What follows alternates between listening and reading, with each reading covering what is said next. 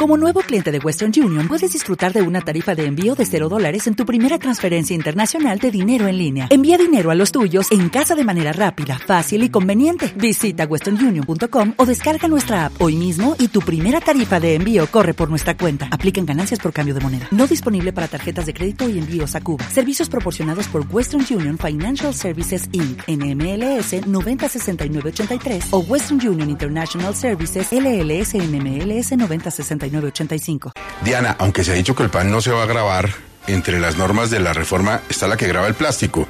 Y los panes, muchos vienen en plástico, ¿no? Sí van a subir. Se ha dicho que no se toca el pan, pero sí se toca el pan. Gustavo, sí se va a afectar a tenderos y el asunto es este. En la reforma tributaria se dice que el plástico o los productos empacados en plástico van a tener un impuesto que va a ser progresivo. Comienza con el 10%, luego el 24, en el 2024 el 15% y luego el 20%. Pues piense usted, Gustavo, en las panaderías, el pan tajado, el del sandwichito, las mogollas, esas que venden empacadas en plástico.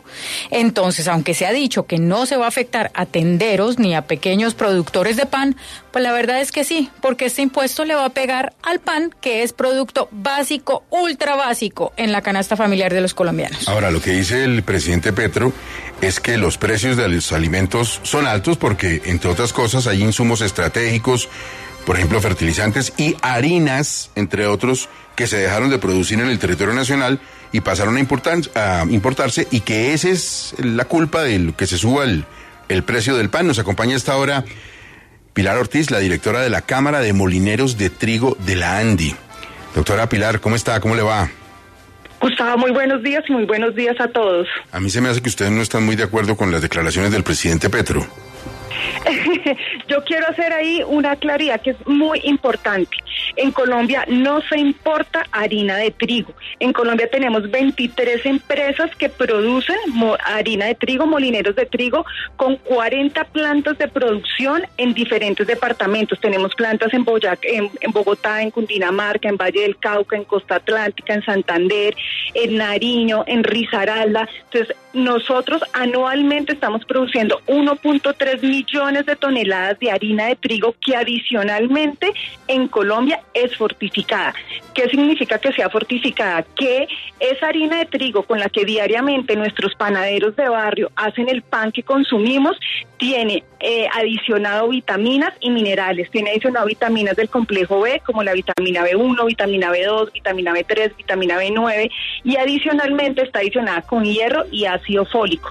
Como ustedes saben, el ácido fólico es importantísimo porque durante la etapa de gestación, es decir, cuando las mujeres estamos embarazadas y consumimos ácido fólico, eso previene la espina bífida, que es tan importante.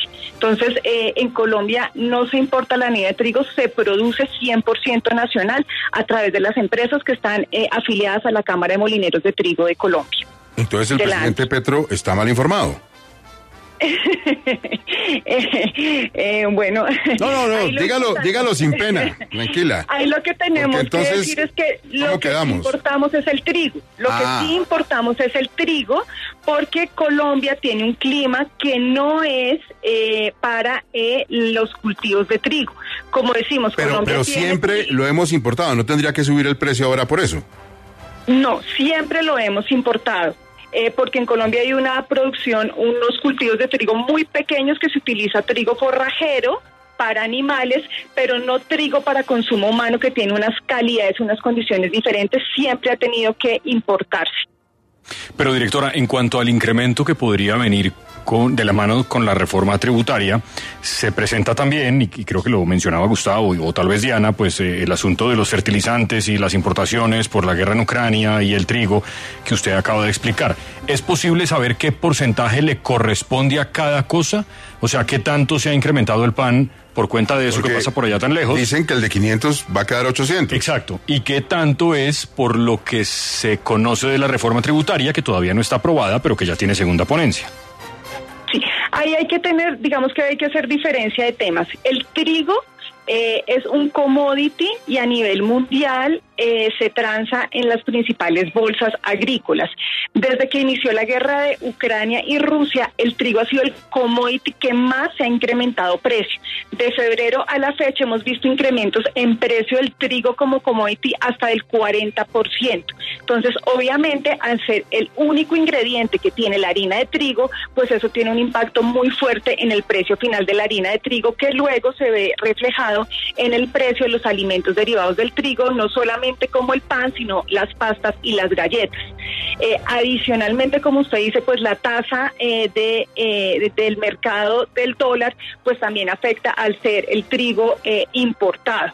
Entonces, lo que tiene que ver con el precio del pan, la harina de trigo es el principal ingrediente, pero dependiendo del tipo de pan que estemos consumiendo, puede tener otros ingredientes y eso es lo que me da el costo final del pan. Entonces, para yo hablarles a ustedes cuál ha sido el culpable, por así decirlo, del precio final del pan, pues es muy complicado porque teníamos que entrar a mirar o a revisar cada uno de los tipos de panes.